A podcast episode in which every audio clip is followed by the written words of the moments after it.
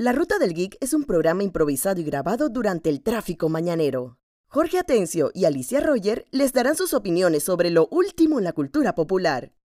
Les advertimos que pueden haber comentarios o palabras fuera de tono, sonido ambiente muy alto, pero lo más importante, hay spoilers de las últimas series y películas.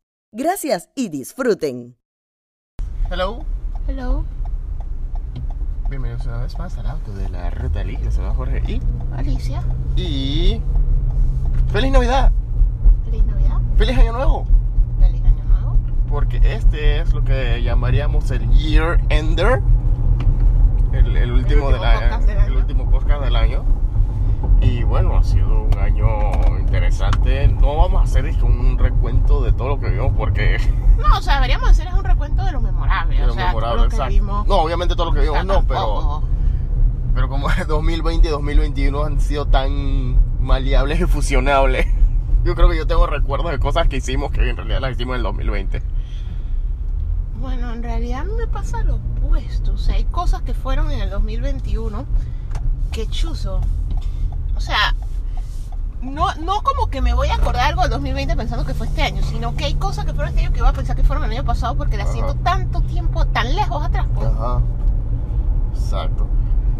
Pero bueno, sí, entre bueno, lo mejor del año, obviamente Spider-Man No Way Home. Eh, Shang-Chi.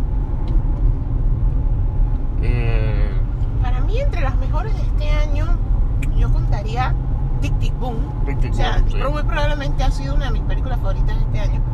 Esto, sí, Spider-Man No Way Home me encantó, ajá. pero por lo menos, o sea, el fin de semana ese en el que yo vi Tic Tic Boom, que a la vez vi King Richard, fue el primer fin de semana este año que yo actually sentí estoy viendo cine. Sí. Esto, porque, o sea, sí, o sea, todas estas películas de superhéroes aportan diferentes Ajá. cosas y ya no, no es que todas son exactamente iguales, sí es más o menos una fórmula todas las de Marvel. Sí, una fórmula, pero, están- Pero- ahora pero- sí se nota más que nunca el esfuerzo en traer algo diferente Pero a la están tratando de hacer cosas distintas, o sea, por lo menos Shang-Chi es por encima de toda una película de artes marciales hasta que se vuelve una película más del Exacto. MCU. Esto, Eternals también trata de, o sea, igual que Icaris, o sea, trata de ir muy cerca del sol y se quemó. Ajá. Esto, porque al final la groundearon de no, tienes que tener el humor y todo esto, o sea, los detalles que la tratan de conectar con el MCU se le echaron un poco, o sea, es una película bastante interesante. Esto, pero no como cuando tú ves una de estas películas que te evoca un sentimiento, o sea, Ajá. que tú quieres como pararte y hacer algo con tu vida, Ajá. o que te super identificas, o sea, que no solamente te distrajiste, la pasaste bien, sino esa sensación de cuando tú ves una verdadera Exacto. buena película. Exacto, Entonces, porque- esa sensación sí me la dejó Tic Tic, Tic Boom. Tic Boom, exacto. Tic Tic Boom para mí ha sido una de las mejores en, en términos de cine, las mejores del año. En términos de así que tripeable, fun, sería Spider-Man No Way Home y Ghostbusters Afterlife. Serían las dos en las que es de que lo que es simplemente tripeable, diversión. Sí, exacto. Bueno, aunque, aunque No Way Home es un más dramática, o sea, Exacto. No Home yo no lo llamaría Sí, pero, una no, pero, experiencia pero yo lo digo, no, ah, sí, exacto, o sea, es una película dramática de Spider-Man como toda película que cierra un ciclo cinematográfico de Spider-Man, ya sea intencional o accidentalmente. Pero me refería en términos en el que el- el- el- la vibra, la vibra se siente en, en ir al cine, en la sala, la gente con la que estás viendo, la gente reaccionando con todo lo que te están pre- presentando en pantalla. O sea, son las dos películas que yo sentí que la, que, que la, que la gente estaba actually como que involved, mimetizado con, la- lo que, con, con el me- metraje. No, es que fueron muy buenas experiencias de entretenimiento. Ajá. O sea, son, son dos muy buenas películas en su área. Son más Ujú. que nada lo que yo he calificado recientemente como películas de fandom. Ajá. Entre más metido y más conectado estés, mejor son. Sí. Que eso es como decir como las últimas películas de Harry Potter. De Ajá. hecho, las últimas dos películas de Harry Potter en términos cinematográficos son bastante malas. Sí. Pero si tú estás metido Estamos en hablando el de Harry Potter, Harry Potter, ¿verdad? Sí, o sea, Harry Potter, las ocho películas originales Ajá. de Harry, Ron, Hermione en la escuela con sus amiguitos peleando Ajá. contra Voldemort. Ajá. No, yo no considero películas de Harry Potter esa basura de Newt Scamander. O sea, para mí, ay, a mí me da risa porque hay gente que está disque, no, porque a mí no me gusta Corshall es un fanfiction. Para mí el verdadero fanfiction es esa vaina. Sí. O sea, ese es el verdadero fanfiction de Harry Potter. ese- ese Agarras intento de Doctor Who. Agarras un man que lo único que hizo fue escribir un libro a la escuela. Y que el libro de la escuela lo único que sale de él es el nombre y eso de que él hizo un recorrido para completarlo. O sea, que el man era Jane Goodall del mundo mágico. Sí, porque la Y película el ni siquiera es el recorrido. Y que el libro se trata de los animales en sí.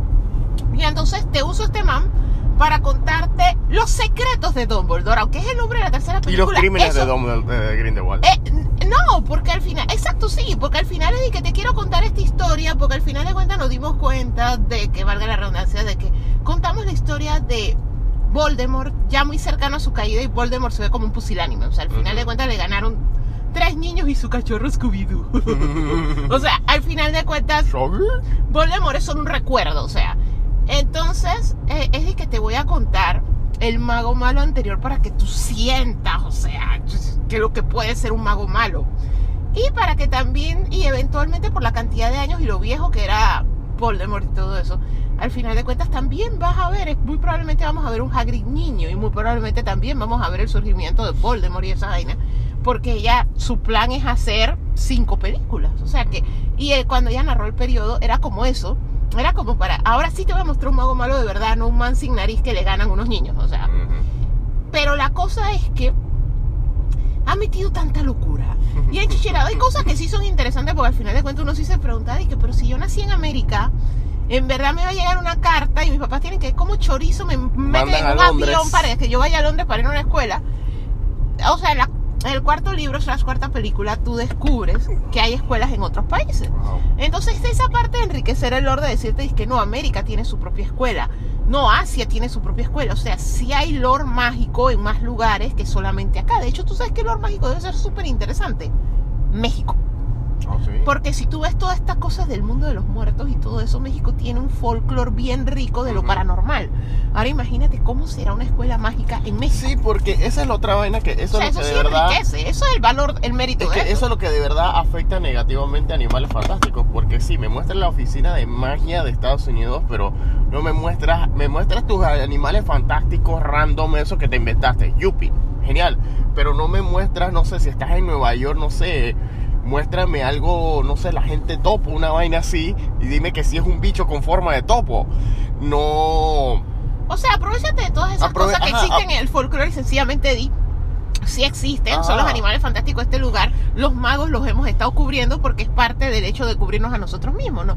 Pero a lo que yo me refiero es a que no hace énfasis en eso porque están usando a Newt Scamander con los personajes alrededor de él para contarte las historias de otros porque realmente lo que ella quiere contar es eso. Exacto. Dumbledore y Y- y, Grindelwald. de por sí la historia de, de, de Newt Scamander no necesitaba eso. O sea, es nece- eh, básicamente es un man con Asperger que parece Doctor Who. Que, está en, que, que prácticamente porque está en un fue- viaje, no, que está es que prácticamente en un viaje Pokémon. O sea, ya tú tenías una historia ahí. O sea, No, pero es que no tenías una historia, es que ese casualmente es mi punto. O sea, en el librero está el libro, valga la redundancia. Pero no tenías por No, qué por meterlo eso. en la historia de los otros. No, o sea, es sencillamente este man vivió sus aventuras, hizo su Pokémon Snap en el mundo mágico y creó este libro que se usa en la escuela.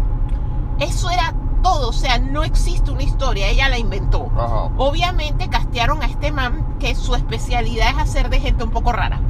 O sea, o gente con problemas. O sea, de hecho, él trascendió por ser Stephen Hawking. Y por ser la chica bolena. No, en realidad el problema que él tuvo por ser eso en realidad es lo que le causó polémica en su vida porque fue de que ¿por qué te contrataron a, a ti para ser una chica trans? Si en verdad pudieron haber contratado a una chica trans. O sea, nunca se metan con eso. Miren lo que le pasó a J.K. Rowling. Ajá. El asunto es que el man le crearon toda esta personalidad en base al actor que está haciendo el papel. O sea, lo- ella lo comenzó a volver como más interesante, más empático, pero al final él es un observador de la historia de otros. La primera película le da un poquito más de protagonismo, pero a medida que va pasando la historia se lo están robando y él sencillamente es un... Él es The. Watcher. Él está ahí. Él es The Watcher. Pero al final de cuentas, yo siento que está bien para world building y de hecho yo lo hubiera hecho como un Pokémon. O sea, yo hubiera hecho Wizard Pokémon. O sea, Wizarding World Pokémon.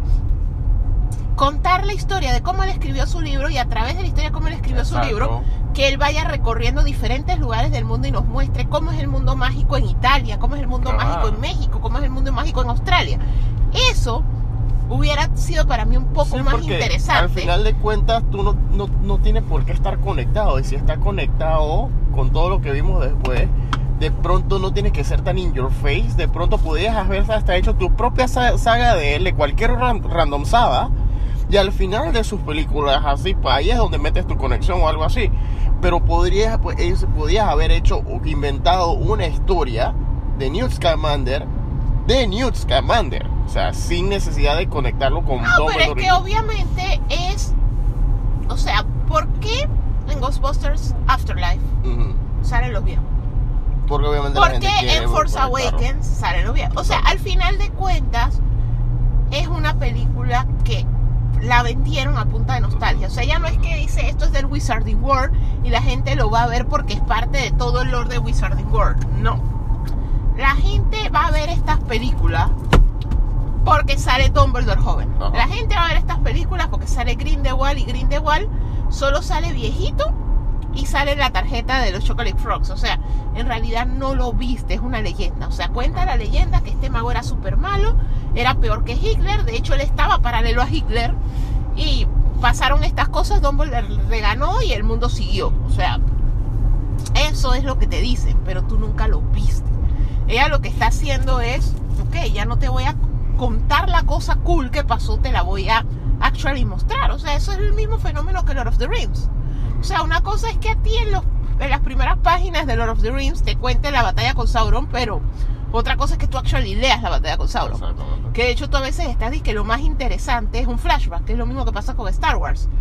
Que las guerras clóricas, y tú te dices, pero ¿por qué yo estoy viendo a este chiquillito romancea con su hermana con un viejo espacial fantasma si yo pudiera estar viendo esta guerra? O como pasó, spoilers, en Matrix Re- Resurrection, que la historia más interesante es la que no estás viendo, que, que, porque ocurre en los años en los que Neo estuvo suspendido. Lo que pasa es que la nostalgia es un arma de doble filo. Exacto. O sea, la nostalgia, la gente cuando está nostálgica por algo, tú quieres recordarlo como lo viviste inicialmente. Ajá. Entonces, cuando un contenido es hecho por- para gente nostálgica, el contenido es hecho en- muy en homenaje a lo clásico. Exacto. Entonces, y de hecho, la objetividad completamente se pierde. O sea, Ajá. al final de cuentas, eso es lo que hace que películas como The Force Awakens, muchos de nosotros la amamos. Es lo que hace que Ghostbusters Afterlife, muchos de nosotros la hayamos amado. Es lo que hace que a mucha gente está súper feliz con Matrix Resurrection. Bueno, no mucha gente, porque por Está los números casi nadie. Pero hay gente que quedó feliz, pues. Es que, es que es, es como decís que Ghostbusters Afterlife es nostalgia casi, casi bien hecha. Spider-Man No Way Home es nostalgia bien hecha. Y Matrix Resurrection es nostalgia totalmente hecha un desmadre. Es que lo que pasa es que cuando tú metes el factor nostalgia de por medio, era lo que te decía, se pierde por completo la objetividad. Exacto. Y eso es lo que pasa, o sea, por lo menos Ghostbusters Afterlife, igual que No Way Home, Ujú. Como narrativa, como películas y todo eso, dependen mucho para funcionar de todo el fanservice Exacto. que tienen y todos los Exacto. cambios que tienen. Lo cual, en realidad, si ya tú la analizas objetivamente como cintas, Ujú. son un poco débiles. Ujú. El problema es que, pues, por eso es que yo los llamo películas de fandom. Ujú. Porque cuando tú estás en el bandwagon del fandom, Es lo máximo. Es la lo máximo, tú no le ves nada de lo malo. Exacto. Es la- Esto la, película perfecta. es la película perfecta porque al final de cuentas, o sea, hizo muchas cosas bien. O sea, solamente ver a estos manes juntos de una manera o de otra. O sea, que pusieron al- hasta el que en la vida real falleció junto a los otros. Ajá. Eso para un fan es como Es un oro, regalo. es oro. O sea, es como el mejor regalo en la vida que nos pudo dar el hijo del director del original. O sea, Ajá. y así. Y es lo mismo que pasa cuando Chewbacca con Han Solo entran al Millennium Falcon. Un montón, toda una vida después, 40 años después, tú dices que gracias. O sea, Mm. eso es todo. O sea, Mm. JJ, te echaste todo lo demás, pero gracias. O sea, este es un momento de- que me me- llevaré conmigo a mi tumba. O Me sea, dejaste ver el Millennium Falcon volando una vez más. o sea, al final de cuentas, ese, eso es lo que hace tan nociva la nostalgia. Que es el hecho ese de que, o sea, si tú estás, como te digo, si es algo especial para ti, porque si es algo que no es especial para ti, tú estás diciendo que Dios mío, no me gusta, esta Ajá. película es puro fanservice, Que- que no tiene lo que- absolutamente nada, que es lo que, le está pasando a todas. Ajá. Más que nada, Absolutamente todas. más que porque- nada Star Wars, porque Star Wars tuvo ese problema de, de decir que es una continuación, pero en realidad estoy, te estoy haciendo la película original con Force Awakens. Y sí, tengo cosas nuevas, pero entonces me estás poniendo al villano que se viste igualito al villano de la original, con la excusa de que es el nieto resentido del villano de la original. Ah, no, pero es que eso lo hacen todas. O sea, pero ¿por, entonces, qué, pero- por qué- por qué Phoebe es una inadaptada social Ajá. que no sabe hablar con la gente? Que es porque es súper inteligente y porque sabe usar todos los dispositivos, eso. Porque es, o sea, la genética Ajá. es rara en el cine nostálgico. Sí. O sea, y esa es la realidad.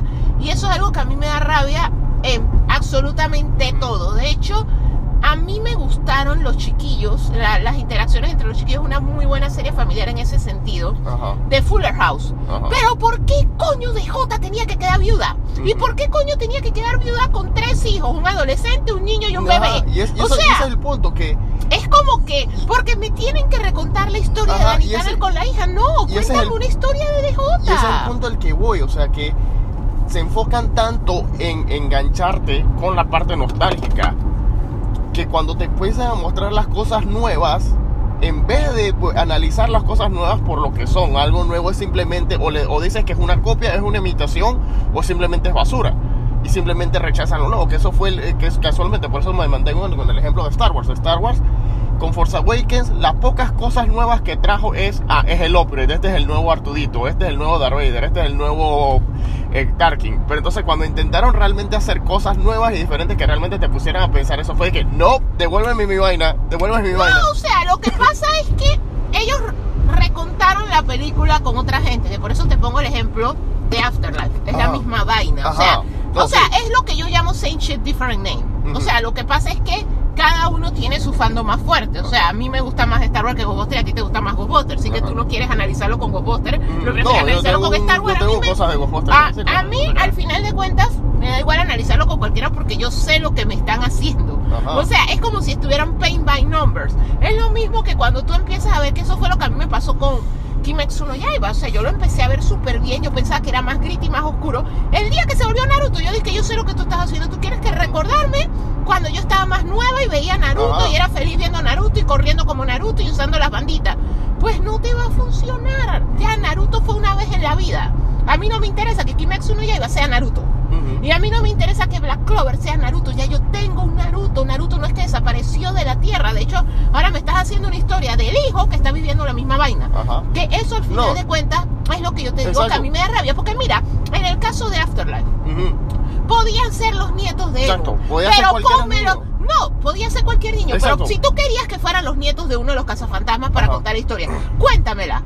Pero no tiene que ser el clon del abuelo. O sea, la genética no siempre funciona no así. solo- no porque no es solo la genética. A ella la crió una muchacha que tú me estás diciendo que con todo y que era hija de Ego, actuaba como Peter porque los hijos tienen problemas de socialización. O sea, porque el abuelo los tenía. Eso no funciona así, o sea, el Exacto. nurturing afecta, o sea, Exacto, ¿por qué y no, no me solo- pusiste una Phoebe confiada de sí misma, segura y que hablara, pero que a la vez fuera inteligente? ¿Por qué me tienes que seguir poniendo el estigma de que si alguien es inteligente no sabe socializar y no tiene skill social? Exacto. Y, o no sea, solo, y no solo los personajes. por sino- nostalgia. Exacto, y no solo los personajes, sino también que sí, o sea, a mí me encantó Afterlife, pero sí hay que admitirlo, o sea, hay ciertas cosas que son un guiño a la original para que tú quedes que, oh, mira, pero hay ciertas cosas que abusaron en ese aspecto. Y entonces a mí me da risa porque casualmente uno de los temas que hay que mencionar es que el, el, el- infame Ultimate DVD box set de, de Ghostbusters, que la gente se enojó porque supuestamente iban o no iban a poner la del 2016, que al final sí la van a poner. Y vamos a, vamos a decirlo así, por lo menos lo vamos a decir aquí en el podcast. Y es que eso ya iba a estar ahí, o sea, eso ya, está, eso ya estaba listo y esperando que le den la orden del shipping para llevarlo a todos los supermercados. No es que simplemente, ah, porque por fe y un montón de fanáticos se cabrearon, pusieron la No, copia pero mi digital. no. pregunta es, o sea, ¿la copia digital viene adentro de la caja? ¿Es un voucher que viene dentro de la caja o es un voucher que yo lo compro en Best Buy y en la caja me dan el voucher? Yo creo que es un voucher que está en la caja. Ok, porque es que si no está en la caja, en verdad nunca fue el plan y si fue propiedad. Pero es que también lo bueno. curioso es, si es un download, o Ajá. sea, ¿por qué me lo vas a poner como un download? O sea, debió ser un disco. O sea, yo sí, o sea, a mí me gustó esa película. Ajá. Y de hecho estábamos hablando con nuestro amigo Arki el otro día de, En Twitter casual. Hablemos en Big Cielo decía, o sea, esa secuela fue una buena secuela.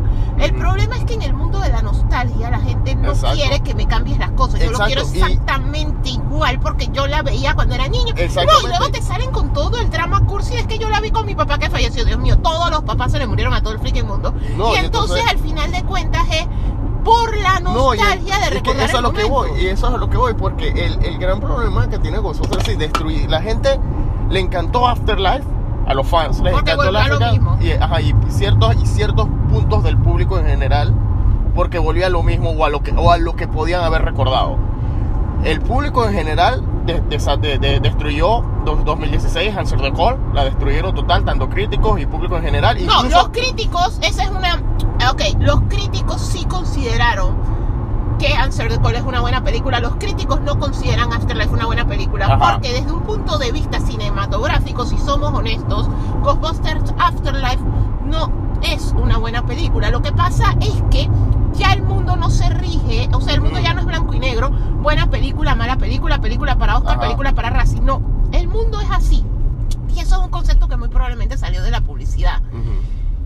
Tú reaccionas diferente a cosas diferentes porque la gente somos diferentes. Tú lo que haces es que tú segmentas a la gente y las pones en grupitos de gente similar. Va a haber gente que creció con Ghost, va a haber gente que es súper fan hardcore de Ghostbusters, digamos Jorge. Va a haber gente que creció como con Ghostbusters, digamos yo. Va a haber gente que la descubrió en algún momento, vio las series animadas y es fan de Ghostbusters. Entonces vas a tener ese nicho. Entonces la película es para ese nicho. La Exacto. Esta no es una película que fue hecha para el público masivo. O sea, no fue hecha para todo Ajá, el mundo. O sea, exacto, sí, el- no es que solo la van a ver fans. Pero solo le va a gustar a la gente que tiene una conexión con. Ghostbusters. Si tú no tienes Es una conexión con Ghostbusters, la vas a ver como. "Ah, esta película está normal o mediocre. Exacto, porque pero por lo si menos, tienes mira- una conexión es buena. Es lo mismo que Ajá. Es que por Spider-Man. Si tú no tienes ninguna conexión con Spider-Man, no te va a gustar. Ajá, exactamente, que es el, el punto al que estaba tratando de ver, que por lo menos en el caso cinematográficamente, Jason Reitman es un, pues, en visual y en fotografía es un poco mejor que Paul Feig, ja- pero Paul Feig sí sabía manejar el humor actual, que por eso es que la a 2016 apeló más con los niños que con los adultos. O sea, 2016 era un reboot, el reboot los reboots usualmente no son para la para la gente que creció con la cosa original. O sea, es el- la gente que creció con. Es, es como las películas basadas en cómics, que el, el- los, los- el MCU, no es para la gente que lee cómics, es para traer gente nueva que no ha leído cómics. Exactamente, la gente que lee cómics son el dinero asegurado. En el caso de las películas nostálgicas, la gente que creció con las cosas son el dinero asegurado, pero las películas son para los, los niños Para traer nuevos. que, que- que nu- o la gente que nunca ha visto esta cosa en, en su vida para que lo vean por primera vez y sean ellos los que empiezan a consumir todo. Porque eso ellos no son el dinero asegurado, esos son el dinero que estamos en, en, de- en periodo de prueba a ver qué tal si vale la pena No, traer y es para revivir la franquicia, Exacto, la por- propiedad y te trae cosas ver- nuevas, que eso fue lo que logró. Pero es que de hecho a público adulto le gustó, pero era lo que yo te decía, depende de la conexión que tú tengas, Exacto. qué tan fuerte sea, Exacto, porque, porque- si tú tienes una conexión fuerte con algo, tú quieres Ajá, más y, de lo y mismo. y y mira, y mira cómo, cómo la nostalgia ha afectado a Ghostbusters, no solo desde, no solo con esta película ni con 2016. Esto viene desde, desde hace, tiempo. Porque, ok, el serie, la serie animada, Real Ghostbusters, Ajá, salió en el 86, un año, un año después, eh, dos años después de la primera, de la primera película. ajá, Su ron terminó en 1991. ok. O sea, duró bastantito, Duró con los bastante. juguetes duró bastantito. ok. No hubo nada de Ghostbusters hasta el 1997, ok, que fue que salió Extreme Ghostbusters. ajá. Extreme Ghostbusters, para todos los efectos, fue una serie que solamente vimos cuatro gatos cuando la descubrimos. Los juguetes no se vendieron, no se hizo nada.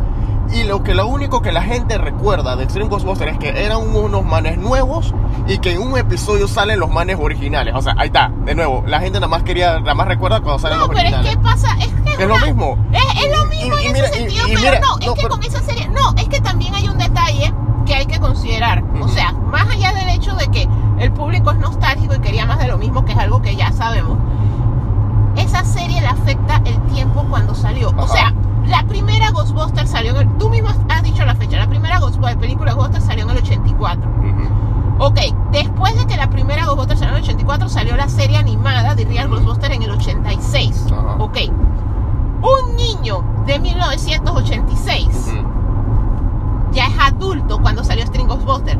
Una cosa que le afectó a String Ghostbusters, más allá del hecho de que es muy diferente, cambió y todo eso, es que la franquicia, la generación esa que estaba en ese momento, no tenía la más mínima conexión con Ghostbusters. Ujú. Era una cómica más y no les llamó la atención. Y la generación que tenía una conexión, que muy probablemente la había visto, ya no tenía el tiempo para verla, porque Exacto. las series animadas las dan en un horario que honestamente en el mundo pre-Netflix, o sea, ahorita mismo es fácil para todos nosotros decir de que, hey, ya somos adultos y seguimos viendo anime, ya somos adultos y seguimos viendo series animadas. ¿Tú sabes por qué? Por el boom de dos cosas, la piratería y el- los- las plataformas de Ajá. streaming. ¿Por qué? Porque al final de cuentas, yo no es que tengo que estar en mi casa a las 3 de la tarde, que no va a ser una realidad, Ajá. o sea, ahora por el teletrabajo y vainas, pero mi realidad no era. O sea, en el mundo pre-streaming yo no hubiera podido ver Steven Universe, porque Steven Universe la daban en un horario y un canal que ya no es para mí, o sea, no estoy todo el día viendo Cartoon Network como podía haber estado hace décadas. O sea, y ese es lo que le pasó a esa serie. O sea, esa serie es una combinación de que cambió mucho, pero también es una combinación que la gente que la hubiera visto ya no estaban, estaban y- eran universitarios o estaban trabajando o ya estaban hasta tenían a su primer hijo. Y que simplemente Salió la muy serie... tarde. Exacto, y la serie simplemente salió porque quería montarse al boomcito que había en esa época. Porque a mí lo que es algo que yo te estaba diciendo ayer, era que lo estaba Sí, diciendo era la época de X-Files. Era la época eso. de X-Files, la época de Buffy, o sea, 1997. O sea, Pero la palabra todos- paranormal, la palabra paranormal estaba. Pero es que las dos cosas que mencionaste tienen algo en común. Ujú. Eran shows de prime time. Ajá. O sea, eran shows para un público joven adulto y, que, y un público adulto Ujú. que los daban a la hora en la que un adulto lo puede ver. O sea, lo que pasa es que es lo mismo que yo te digo. O sea, es como con el streaming. O sea, salieron las dos versiones de Master of the Universe. La versión así, Revelation Revelation, y la que era más para y más adulta y es la versión para niños. E igual cualquier cantidad de adultos, aunque sea le dimos el try de ver un episodio, a la versión para niños. ¿Pero por qué? Porque está en Netflix. O sea, en Netflix está todo. O sea, de hecho en Netflix si tú quieres ponerte a ver Paw Patrol, tú puedes ver Paw está. Patrol, ahí está. Y no es que tú tienes que verla a la hora en la que dan una caricatura que está targeteada a niños de menos de Ajá. 5 años. La- Pero antes no era así. Entonces yo siento que a muchas de esas series les afectó porque Sí. en realidad es lo mismo. Para esa época estaba String Ghostbuster. Mm. Hubo serie animada de La Máscara, hubo serie animada Men de Black. Men in Black, hubo serie animada de Godzilla, de, de, del Iguanazilla, el de Sony. Ajá. Y de hecho yo la única que recuerdo que mis primos y yo veíamos de todas esas era la de la máscara, pues a mi primo le encantaba porque daba risa. Ujú. Y la de Beetlejuice que llegó tardísimo, porque la de. Beetlejuice honestamente la dieron en ese ciclo. La dieron mucho después, o sea, la, No. la serie animada de Beetlejuice acá Ajá. cobró fama como en el 2000. No, no, esa serie la dieron en su época. O sea, la dieron tarde en relación a la, a la fecha de estreno de la, de la misma serie animada, que fue los 80 y algo. Pero acá cobró Pero acá la dieron como el 2000. 99. Ajá, como No, el 90, era la dieron como el 99, 93 2000. para abajo. La dieron 93 para abajo. O sea, Más para acá. Es que ¿sabes por qué te lo digo? Pues que Porque- no, porque lo que pasa es que yo creo que tú estás confundiendo el ron original cuando estrenaron la serie en televisión nacional versus el ron el ron cuando ya la televisión nacional tenía todos los episodios.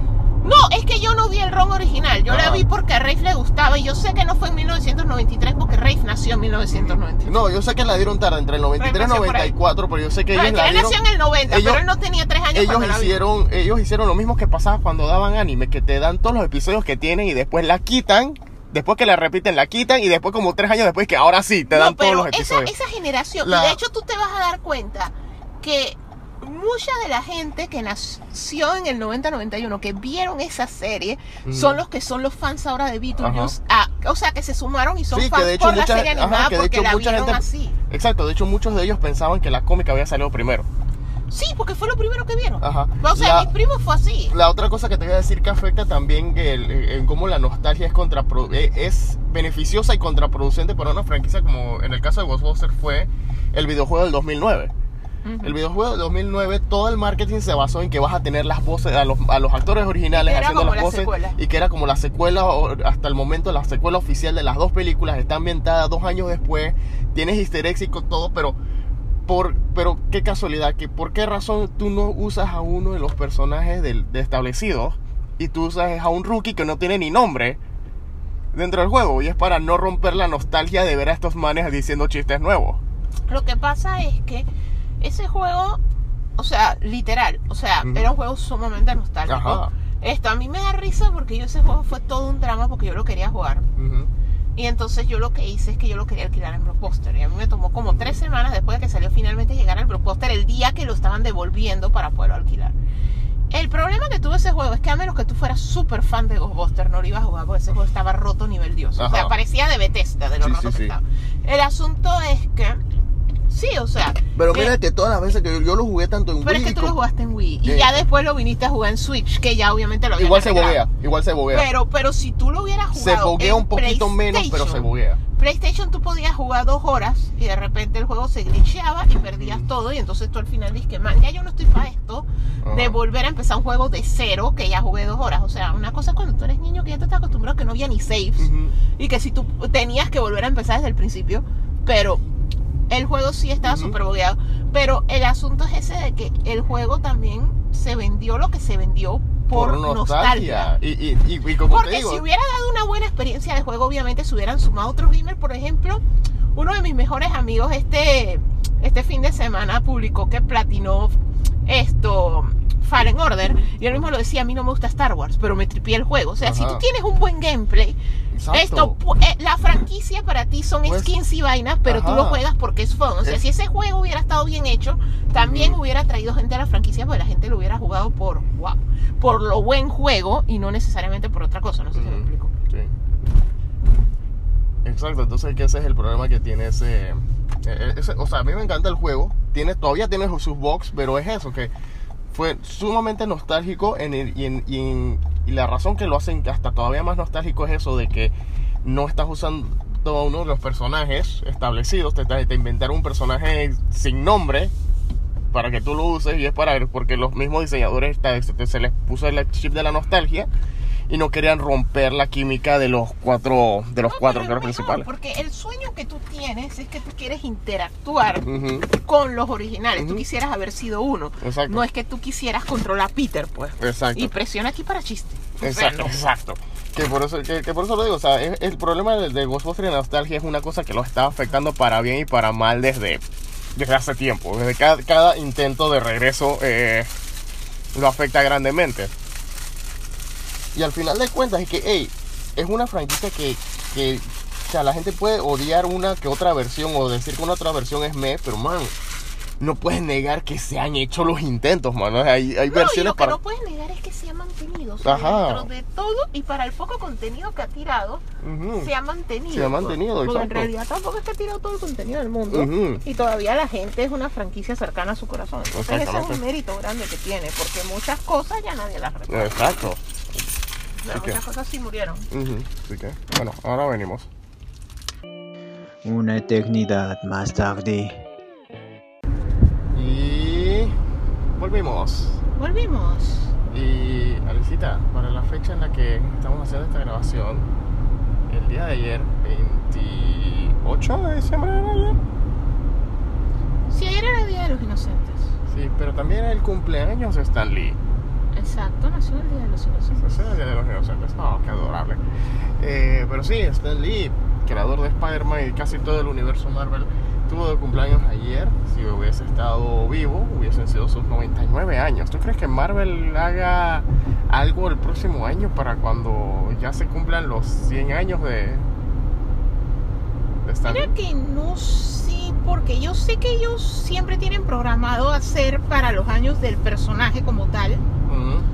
No sé, pero es que Stan Lee trascendió tanto que, o sea, debe ser algo que ellos deben estar contemplando de alguna manera o de otra. Esto, ellos en muchas formas le han hecho homenajes, o sea, la primera película que estrenó después de su fallecimiento, el logo era de él, con sus Ajá. cambios. Esto, aparte de eso, las películas tenían el cierre. De hecho, Into the Spider fue una de las películas que tuvo el cierre dedicado a él. Esto, siento que él es una, fue una parte tan intrínseca de la cultura popular. O sea, muchos creadores de cómics tienen una mayor presencia, pero nunca alguien se volvió tan parte de la cultura popular y de la masa. O sea, todo el mundo sabía quién era Stan Lee. O sea, por más mogol que tú fueras, tú sabías quién era Stan Lee. Sí. Entonces, siento que muy probablemente sí hagan algo en reconocimiento a él como persona durante todos estos años, el otro año, ¿no? Esto, porque mira que yo siento que para los las conmemoraciones de natalicio de Walt Disney grandes, Disney hacía cosas. Ajá. Entonces yo sí siento que puede que hagan algo. O que sencillamente sea eso, que le dediquen las cosas, así como hicieron todos los cómics de Marvel que salieron en los como los tres meses inmediatos de cuando él murió, Ujú. tenían el una sello de que tenía tenía una dedicatoria. o tenía en un reprint del, una reimpresión del softbox que él respondía a las cartas. y eran dedicados a él. Entonces yo siento que sí, probablemente le hagan algo. O sea, o- ojalá hubiera llegado a los 100. Mira que más gente está llegando a los 100 últimamente. Ujú. Entonces hu- hubiera sido súper cool, o sea, vivir un siglo. Esto, de hecho, es curioso porque viendo con los amigos de Panamá Comics Fans estábamos viendo cómo se distribuía el mercado entre DC y Marvel en los diferentes estados de los Estados Unidos y me llamó súper la atención que para todos los efectos en ventas y todo, Nueva York sea territorio DC cuando Nueva York es una ciudad que fue tan importante en la vida de Stan Lee que como la meten los cómics. De hecho, Sí. ahorita en el ciclo que comienza con Hawkeye, esto, porque, o sea, ya habíamos visto Spider-Man que es un héroe de Nueva York, o sea, la Avengers Tower está en Nueva York, la batalla en Nueva York, pero con el ciclo que está empezando Hawkeye ya vamos a ver el street level, o sea, vamos a ver cosas como el Kingpin, que ya salió una serie de Hawkeye, esto, y vamos a ver más de lo que está pasando en las calles, o sea, va a haber muchas series desenvolviéndose ahí, que va a ser parte del legado que nos dejó Stan Lee, o sea, todo eso de... Él, él le gustaba su ciudad, o sea, él amaba su ciudad, entonces No, y se la nota incluyó cuando- mucho en la obra y se nota, o sea, gran parte tú- de Marvel es una carta Ajá, y no solo eso, cuando tú lees los mismos libros escritos por Stan Lee, los mismos cómics escritos por Stan Lee, como él te detalla cada detalle, aunque la calle sea ficticia, él te la detalla y tú sientes que de verdad estás en, en, en- Nueva York. Sí, lo que pasa es que ser neoyorquino es como un state of mind, o sea, al final de cuentas es una ciudad con muchas peculiaridades, una ciudad bastante grande y dado su tamaño tiene un poco de todo, o sea, tiene desde lugares espectaculares hasta un AMPA espectacular, o sea, tiene todo, o sea, y, y es algo que le inyectó al lore de lo que él escribía. Y de hecho Spider-Man también es una super carta de amor a todo lo que es Nueva Nueva York. York, exacto. Eh, bueno, casualmente hablando de Spider-Man, ya nosotros hicimos nuestro review que está en YouTube con spoilers. Y bueno, y por ende creo que ya nosotros ya podemos hacer una pequeña advertencia que vamos a hablar un poquito de, de spoilers a continuación. Y es que hablando de Stan Lee, obviamente, eh, el creador de Spider-Man, obviamente en estos días Alicia y yo estábamos hablando sobre lo del hechizo de Doctor Strange al final de la película y como varios youtubers como Screen Crush y Heavy Spoilers lo comparan con el cómic de Dissentry. Ok, Dissentry es un personaje que realmente un personaje que se creó en 1997-98 por ahí, eh, con un nombre bien genérico de superhéroe, o sea, el Sentinela, el Sentry. Ajá, exacto, un nombre súper genérico. Y un nombre que ya Stan Lee había utilizado en partes de sus historias como de, de Fantastic Four y Avengers, como el Chris Sentry o Sentry Supreme, todas cosas como esas. Exacto. Y entonces en 1997, 98, 99, por ahí, Paul Jenkins y Joe Quesada se les ocurre un personaje. Y la historia del personaje fue que era un personaje que el mundo olvidó y por eso ninguno lo recordaba. Y entonces lo que hacen es esta elaborada historia a nivel meta, tanto dentro y fuera del cómic, porque la historia es así. O sea, Bob Reynolds es un tipo que descubre y tiene recuerdos o sueños raros en lo que él es un superhéroe, vive en un mundo de superhéroes, pero resulta que en el pasado él fue un superhéroe así del nivel de Superman, un tipo con el poder de mil, diez mil soles explosivos, pero que nadie recuerda que él haya existido. Y él era el, que, el tipo que calmaba a Hulk, el que tomó la primera foto de Peter Parker. O sea, era, era el héroe Él perfecto, era el pero héroe se perfecto, borró. Se borró porque resulta que él era su propio villano. O sea, él tenía doble personalidad y su segunda personalidad él- él- él era su archienemigo. Y entonces como él tenía demasiado poder como superhéroe, él pidió que lo borraran de la existencia. Le pidió a Richards y a Doctor Strange que buscaran la forma de borrarlo. Y entonces de repente en tiempo presente él esté teniendo estos flachazos todos extraños de que de, de su vida pasada y él está tratando de recuperar esa vida que él no recordaba o que nadie recordaba. Y entonces, pero lo que llama, lo que a mí siempre me llamó la atención del cómic no fue tanto esa historia, sino la historia de- de- detrás de las cámaras. O sea, prácticamente para poder vender la idea, eh, Quesada y Paul Jenkins establecen esta super historia elaborada diciendo que llamaron a todas las revistas y a todos los medios diciendo, hey, encontramos unos diseños viejos de Jack Kirby, unos artes de Steve Ditko, unos, unas notas de Stan Lee de un personaje que nunca se hizo, que no sé qué. Vamos al final, ya hablamos con Stan Lee, vamos a hablar y, ya vamos a publicar este personaje por primera vez. Y Stan Lee ya para la- la- los- sus últimos años, o incluso antes de sus últimos años, ya Stan Lee admite que él siempre se le olvidaban las cosas, que a veces escribía mal ciertos nombres, se le olvidaban ciertos detalles en los cómics. Así que, de hecho, el- el- el- la novela gráfica incluye un, como un special feature, un transcript de cuando Joe Quesada supuestamente, cuando era editor en Marvel, supuestamente él habló con Stan Lee, estaban hablando del Sentry, y él dijo, y, que tú estás- y, y él decía varias, como tres veces le pregunta, ¿y tú recuerdas haber creado a Sentry? Ay, no, yo he creado tantos personajes, yo pude haberlos creado. y entonces es curioso cómo eso se, se- se compara bastante con lo del el final de Spider-Man No Way Home. Lo el final de Spider-Man No Way Home, lo- o sea, su mayor complejidad es el hecho de que, o sea, realmente no lo explicaron bien, Ajá. no se entiende. O sea, y me refiero en el sentido de, o sea, lo que tú entiendes es la alienación. Ajá. palabra siempre me ha costado. Esto, él, él queda solo, él pierde todo y tiene que empezar de cero. O sea, esa es la parte Esa es la que, parte que está clarita. porque eso es un sentimiento, una situación y eso todos lo tenemos clarito. Al grado de cómo chorizo funciona lo que hizo Doctor Strange, no.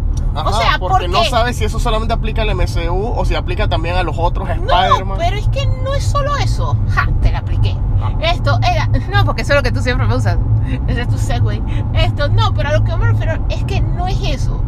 En el mismo mundo, o sea, sí queda la duda de si en verdad, porque en teoría, para evitar el cataclismo que estaba pasando, él sí tenía que afectar el multiverso. O sea, en todos los mundos, todo el que sabe que Peter Parker es Spider-Man debería olvidarlo.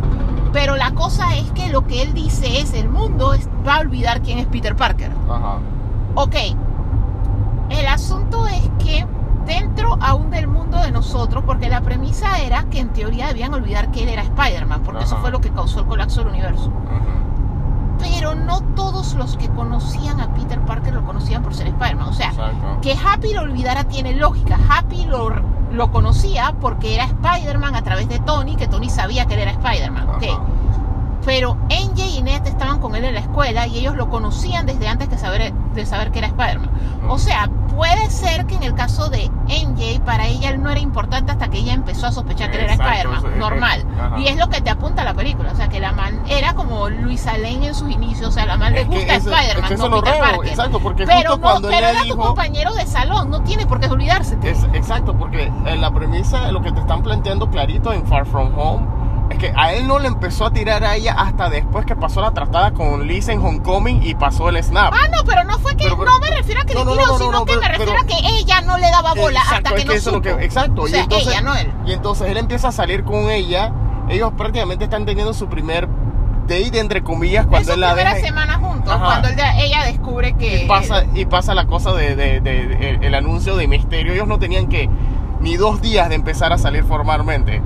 Y ya y no tenían ni la semana saliendo. No, obviamente al final a él le duele perderla, es porque, o sea, esa película transcurre en meses. O sea, literalmente en No Way Home nosotros vemos desde julio hasta diciembre. Ajá. O sea, el bonding de ellos es por toda la situación que ellos están pasando casualmente porque se descubre la identidad de él a través de los meses. Exacto. Pero no me refiero a eso. Lo que yo me refería es al hecho de que sí se nota que ella lo nota, o sea, lo descubre, le empieza a inter- se le hace interesante porque es Spider-Man. Que por eso es que el Doctor Strange se lo dice, o sea, esta mujer no te va a olvidar a menos que ella solo ande contigo porque tú seas Spider-Man, que él dice, espero que no. Pero en realidad la man sí andaba con él porque él era Spider-Man, la man no le daba ni la hora del día antes de saber Ujú. quién él era. Eh, el issue es que, pero igual era un compañero de salón, o sea, lo más que puede ser es que es indiferente, o sea, todos hemos estado en la escuela o todos nos ha tocado ser esa persona que los demás no notan mucho, o tenemos a alguien que tú ni te acuerdas, o sea, que cuando tú echas para atrás a tus recuerdos, no recuerdas, o sea, esa persona no resaltó, pues. O sea, eso es totalmente cierto, pero por lo menos no es que, o sea, cuando él llegó a la cafetería debió, hey, tú me pareces familiar, tú junto a la escuela. ajá. Una vaina así porque, o sea, eso no se debió haber borrado porque eso no tiene nada que ver con que él sea Spider-Man. Él era amigo de Ned antes de que Ned tirara la estrella de la muerte descubriendo que él es Spider-Man. O sea, que tal cual, la amistad de él con Ned debería ser... O sea, él, en teoría el hechizo lo que debía hacer era volver a meterlo en el closet, por Ajá. falta de una mejor palabra. Pero el hechizo no hizo eso, el hechizo lo borró como de la Borró a Peter existencia. Parker. Pero lo borró de una manera medio absurda porque al final te muestran que el man tiene su apartamentito, el man tiene para comprarse un café, o sea que el man somehow existe. Ajá. Tiene, O sea- tiene dinero, o sea que por ende tiene trabajo.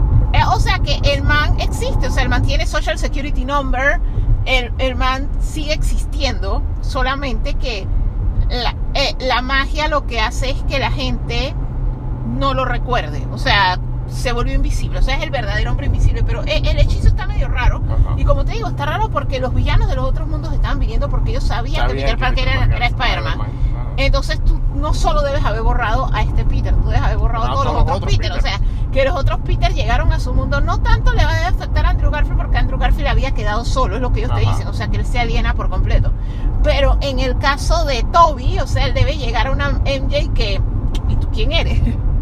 Imagínate que si en verdad ya están casados con hijos y te di que... O Sí. sea, una vez más, ¿y tú quién eres? Si es que el hechizo no borra al hijo de la, de la existencia también. O sea, al final de cuentas son esas cosas que ellos como que o no le metieron mente o le metieron mente y lo vamos a ver poco a poco porque a veces en el MCU hacen las cosas y no le meten mente porque ellos sencillamente es una película superhéroe y la gente no le va a meter mente. O sea, Exacto. hay 200 canales de YouTube que, que, o sea, que son evidencia de que la gente sí le está metiendo mente. O sea, Ajá. solo Kevin Feige en su cabeza cree que la gente no le está metiendo mente. Pero el asunto es que el hechizo está raro. Hay que ver las películas subsecuentes, o sea, ya con el trailer de Doctor Strange que tiraron como escena post crédito, que hay gente, la gente quedó dividida con eso porque hay gente que está brava, porque obviamente ya está en internet, lo tiraron en internet una semana después. Esto, y uno se queda como que, o sea, ellos no están mandando indicativos de hacia dónde van las cosas, o sea, si tú te fijas, todo está como en un stalemate. O sea, lo único a futuro de Spider-Man es que, que te indicaron es que viene el simbionte porque quedó un pedacito de Venom. pedacito. Pero ya, o sea, no te digo más nada. Ajá. Y sabemos que por el tipo de personaje que es Venom en relación a popularidad, sabemos que esa va a ser una de nosotros las. sabíamos sabemos que, Venom venía Ajá, porque- eventualmente. sí, o porque sea, Tom Hardy se tomó la foto. No, y no solo por eso, sino que a lo que yo me refiero es a que todos sabemos que eventualmente Spider-Man se va a enfrentar a Venom o va a tener Ajá. el simbionte Exacto. porque es una de O sea, las es historias más famosas. Exacto, o sea, es que sabíamos, como- que sab- sabíamos que como el tipo dejó un pedazo del simbionte, esa va a ser una de las pocas historias que quedan abiertas en el, en el MCU que de verdad van a continuar. No, pero a lo Porque que ellos yo tienen me... varias que no, han yo- dejado al no, aire. pero no me refiero a eso, sino que a lo que yo me refiero es a que, o sea, me dijiste que el agua moja por falta de una cosa para decir, o sea, todos sabemos que eventualmente si hay un Spider-Man va a haber un Venom. Al, que- al cual ese Spider-Man se va a enfrentar. Eso es lo mismo que así como sabemos que si haces unas historias de X-Men vas a hacer la saga del Fénix. O sea, hay cosas que ya se dan por default, a eso me refiero. O sea, que no fue la gran revelación. O sea, lo único que me dijiste es de dónde sale el simbionte de este man. El simbionte de Tom Holland sale del multiverso. O sea, Ajá. no es, un, no es que lo traen del espacio, no es que no sé qué, viene del multiverso, ¿ok? Vale. Esa es la. Pero eso es lo único que me dijiste, porque es una historia que ya todos sabemos que viene, no sabemos en la película X, pero todos sabíamos que venía. Pero ellos no están dando señales a futuro. O sea, la mayor señal a futuro que dieron fue, hey, mira, aquí está el trailer de Doctor Strange. Y el trailer de Doctor Strange es sencillamente para mostrar que, hey, mira, todo el desorden multiversal que han hecho estos manes no se queda ahí. O sea, mira esta vaina. O sea, por andar haciendo trastadas y eso, por ayudar a Spider-Man y eso, quebraron la realidad. O sea, no fue que él resolvió todo y ahora están pasando estas cosas. O sea, al final de cuentas, eso es lo único que están diciendo. O sea, sí tiene un efecto, sí va a continuar. Pero si tú te fijas, Hawkeye no tuvo escena post-crédito. Ajá. Porque, o sea, en realidad ellos es, es como si estuvieran en un punto en el que ellos no saben hacia dónde seguir. Y están es metiéndole mente. Y mientras ellos le meten mente, sencillamente, mira, lo único que te puedo decir que sí es Doctor Strange. Por eso es que Wanda sí tuvo una escena post crédito que era sencillamente para decir que, mira, Doctor Strange sí sabe que esta vaina está pasando. Ujú. ¿Por qué no ha tomado acción? No sabemos, porque en realidad todo eso pasó antes de que Peter Parker tuviera su problema, porque WandaVision es en el 2023 Ajá. y No Way Home es el do- en el 2024. O sea, ¿por qué Doctor Strange? Porque Doctor Strange estaba recopilando los pedazos de su vida porque él desapareció cinco Desapareció años. Que es cinco lo único años y que le dicen. quitaron el puesto de hechicero supremo. Sí, pero aparte de que le quitaron el hechicero supremo, me imagino que él quiso tratar de arreglar cosas. O sea, imagínate que el man eventualmente se hubiera dicho y que yo quiero estar con Christine y regresa y la razón por la que ella se está casando con otro man es porque lo conoció en los cinco años. Ajá. O sea, el man, si tú desapareces cinco años, aunque seas Stephen Strange, tú tienes cosas que resolver. Porque, o sea, la vida siguió su curso sin ti, o sea, te tiene que afectar de una manera o de otra. Entonces, aparentemente el man estaba en eso, haciendo catch up y resolviendo vainas, o Wall lo tenía haciendo quién sabe qué, Ajá, porque... que él no llegó donde Wanda. O sea, razón dentro de la historia, porque todos sabemos que la razón en el mundo real fue sencillamente tuvieron conflicto de scheduling porque WandaVision se estaba grabando a la vez que se estaba grabando la película, de Doctor Strange.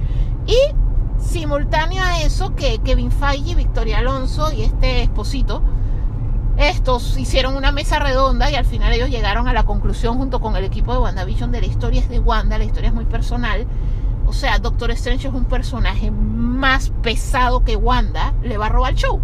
O sea, ya a nadie le va a interesar el duelo de Wanda por Vision, ya a nadie le va a interesar Mira que Wanda poco- perdió mi- sus hijos Mira el imaginarios. pocotón de gente loca que se inventó que, man- que hasta Magneto iba a salir ahí.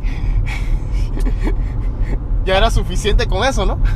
No, pero es que al final de cuentas Magneto es lo mismo que Doctor Strange, Ajá, solo que peor. Sí. Porque Doctor Strange sí, primero que todo que sí ya establecieron que existe en el mismo mundo que Wanda, o sea, ellos han estado juntos. Y segundo que todo, bueno, es que casualmente esa es la vaina. Él no es el Sorcerer Supreme en ese Exacto. momento, porque eso es post Snap.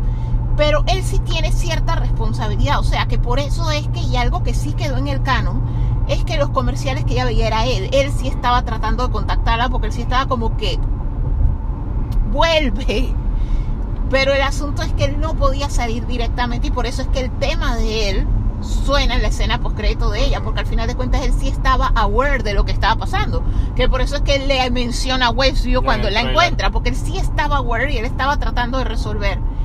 Pero que él saliera es lo mismo, o sea, desde que salen Andrew Garfield y Tobey Maguire con todo y el buen manejo que tuvieron, para muchas personas ya no era la película ajá, de Tom no Holland. de O sea, para la gente que este es su primer Spider-Man, o sea, mucha gente adolescente y todo eso, que para todos los efectos este es su Spider-Man, ellos eran muy chiquillos cuando estaban las de Andrew y no existían cuando estaban las de Toby. Entonces, sencillamente, ellos sí siguieron la historia de Holland. Muchos de nosotros tenemos conexión con Holland y su historia es muy emocional y muy fuerte. Y sí estamos siguiendo su historia y los otros la estaban nutriendo, pero para mucha gente ya este es el show de estos dos que sí me gustan y no de este niño que me puso Marvel. O sea, al final de cuentas, cuando tú metes un personaje fuerte, es difícil. De hecho, eso fue lo que se echó las Star Wars. Lo que se echó las Star Wars era que para la nostalgia y la continuidad tenías que meter a los tres grandes, tenías que meter a Mark Hamill, a Carrie Fisher y Harrison Ujú. Ford, pero el segundo que tú los metieras iban a opacar a los jóvenes. Exactamente. Y de hecho era un problema que hasta George Lucas lo sabía, que por eso es que George Lucas también los iba a eliminar uno a uno. Si él hubiera hecho la versión que él iba a hacer, él también los eliminaba porque al final de cuentas lo decía. O sea, yo quiero contar la historia de la siguiente generación, yo quiero contar la historia de los hijos de Leia y Han y no la puedo contar porque el segundo que salga Luke Skywalker se vuelve la historia de Luke Skywalker. Luke Skywalker en lo los últimos pasó. cinco minutos le robó la historia del Mandaloriano. Exacto. O sea, Pasó- había gente que sí estaba metida en que cuando el mandaloriano se quita el casco y todo eso, y había gente que ya, o sea, este es el show de Luke Skywalker. Ya, ya no me interesa ninguno de ustedes. Y, y eso es un riesgo que siempre vas a correr. por eso es que la gente se enojó con las Jedi, porque la gente simplemente quería ver a Luke haciendo pifia y vaina, y apenas ven al man tirando el sable de, de Luja por el acantilado, ya la gente es que me vale tres rábanos Lo esta que película. pasa es que la gente, eh, es un problema que tiene Star Wars. O sea, todos sabemos que Star Wars no es precisamente complicado. O sea, Ajá. es una fantasía espacial, tiene toques de política, pero Star Wars es bien amigable. O sea, Star Wars es Duna para Domis. Exacto. O sea, es súper amigable, pero con todo y lo amigable, hay cosas de Star Wars que la gente como que no ha hecho la conexión. Y es el hecho de que, honestamente hablando, si a ti te pasa lo que le pasó a Luke con el sobrino, y si tú ves la historia de por qué tu papá se volvió Darth Vader, o sea, sí hay un detalle con las cosas cuando están un poco predestinadas, pero guarda mucha relación con el hecho de que tú causas la predestinación, o sea, literalmente, si Qui-Gon no hubiera muerto, Anakin no se vuelve Vader. Si no se lo hubieran quitado a la mamá, Anakin no se vuelve Vader. O sea, hay una serie de variables. O sea, al final de cuentas ellos hicieron un Edipo Rex, ellos causaron su propio destino. Entonces, el asunto es que cuando ya tú lo ves de la perspectiva, o sea, tú eres el hijo de Vader Ujú. y eres el tío de Kylo Ren. O sea, ya las metidas de pata están hechas y tú comienzas a investigar todo y tú descubres que Mace Windu tuvo gran parte de la culpa, que Yoda tuvo gran parte de la culpa, o sea, que la Orden Jedi estaba mal Ajá. y otro pocotón de cosas, al final de cuentas ahí es donde tú quedas y que, man, esto es crap y yo no quiero tener más nada que ver con esto. Sin contar que es una historia sobre fracaso. Lo que pasa es que las historias sobre fracaso es bueno contarlas porque así es como tú aprendes. Ajá. Pero la gente no le gusta verlo, o sea, nadie quería que los Skywalker fracasaran. O sea, que esa es la razón por la que mucha gente sencillamente te dejo la historia hasta aquí, no te cuento más. Que. Tolkien era fanático de eso. Tolkien es- ganaron los buenos. Se acabó. Se acabó. Y solo te pongo unos cuantos apéndices, pero de varios años después, pero yo no te pongo cosas como. Hey, al final de cuentas, la, Aragorn no fue buen rey y sus políticas de impuestos eran malísimas y un montón de gente se murió de hambre, sino que te lo pongo como un cuento de hada. Y eso es lo que la gente, nosotros somos la generación criada por Disney y esas vainas y la generación de Tolkien y todo eso que nosotros no queremos ver el día a día. Eh, una preguntita. ¿Sí? ¿El final de Clone Wars salió este año o fue el año pasado? El año pasado. Fue el año pasado. ¿sí? Así que, fuera de la pandemia, podemos estar entonces de acuerdo de que el final de Clone Wars se puede considerar como las horas más, aparte de la pandemia, se puede considerar como las horas más estresantes en el mundo nerdo del 2020. No, o sea, Clone Wars tuvo su buen final. Ajá. O sea, para mí lo más estresante y basura que le pudieron haber hecho a Clone Wars fue crear The Bad Batch. The Bad Batch es total, completa y absolutamente innecesario. Se me había olvidado que eso existe. Y a menos que ahora en el Book of Boba Fett que estrenó hoy, solamente que todavía no lo hemos visto, solo vimos los 15 primeros minutos que cuentan lo del Sarlacc. Esto, a menos que hoy en el libro de Boba Fett finalmente sea de que esta es mi hermana la malosa Y, y, y ella, ella es pretty, o sea, entre mi hermana y yo vamos a conquistar la galaxia y finalmente va a mostrar un grupo de hermanos cool. O sea, a menos que sea para eso, o sea, esa serie no tiene razón de ser. O sea, dije, el origen de Kanan no lo necesitaba ver, ya estaba en un cómic y el cómic lo había hecho bien. Y el que no leyó el cómic es porque tampoco es que lo matan ver todas esas historias de personajes Y el man contó el origen, no, no visualmente en flashback, pero él lo relató varias veces. Y varias veces Kanan relató su origen en Rebels, o sea que en realidad Bad Batch no me aporta nada, es solamente ver un Boba Fett transgender fula que no sirve para un coño, que es como para repetir la magia del Mandalorian, o sea, de ahora en adelante siempre es un héroe cuidando a un niño inútil. Ajá. Pero por lo menos Grogu era cute. O sea, esto es Boba Fett fula, o sea, no. O sea, al final de cuentas, para mí eso es lo peor y lo más estresante que le pudieron haber hecho a Clone Wars. O sea, Clone Wars debió haberse quedado con su final que la botaron. Eso de que Ahsoka regresa a su serie y todo eso, cool. Pero no, no, no, no, no, Eso, eso sí era... O sea, obviamente ellos necesitan más diseños de Trooper para venderle juguetes a la gente así, como varios amigos que nosotros tenemos que son súper coleccionistas de Trooper. O sea, ellos tienen que sacar más Trooper. O sea, cada muñeco de Trooper empieza como en el- la versión más gaya está como en 15 dólares Ajá, y el 15 cielo es el límite. Desde 15 dólares al cielo es el límite. O sea, obviamente yo comprendo que ellos necesitan sacar más Trooper, pero sácalos en algo de calidad, por el amor de Dios. O sea, no me tires cualquier basura para vender juguetes. O sea, ya para eso tenemos imán. No, no caigas así debajo. O sea, Ey, ¿qué suma con Imán? ¿Qué te hizo Imán? esa vaina, o sea. Ahora es que vino a tirar una historia decente, pero era de que te tiro cualquier porquería para vender juguetes. O sea. Star Wars, tú eres mejor que eso. Imán tiene historias buenas en los cómics, pero, pero, fuera de eso, sí. o sea, que lo, lo- lo más, creo que lo más polarizante del mundo nerd en el 2021 fue Master of the Universe Revelation, una de las vainas más polarizantes. Eh, pero- Y por nuevamente el factor nostalgia. exacto, fue una Pues la gente quería fue una pelea fue una pelea entre nostalgia versus agendas políticas modernistas Lo que pasa es que le ven agenda política a todo. Es que hay veces que se siente y hay veces que no. Mira que Ajá. algo que yo siento bastante político, con el perdón de los fans de la saga, es Matrix Resurrections. Yo Matrix Sí. Resurrections sí la siento que es lana así de que soy mujer, escúchame rugir. Y entonces ah, e- eso es lo que hace que el inicio sea malo. O sea, literalmente es ella dice que "Pff, Matrix es una porquería porque era Neo. Pero ahora yo voy a hacer una trilogía alrededor de Trinity, porque Sí. Trinity es la mami. O sea, no. O sea, lo único que le faltó fue ponerle los brazos de la venganza. Pero, era, pero creo que lo hubiera cobrado Kevin Smith por los derechos. Pero no, o Sí, sea, son los brazos de Eternia o sea, no.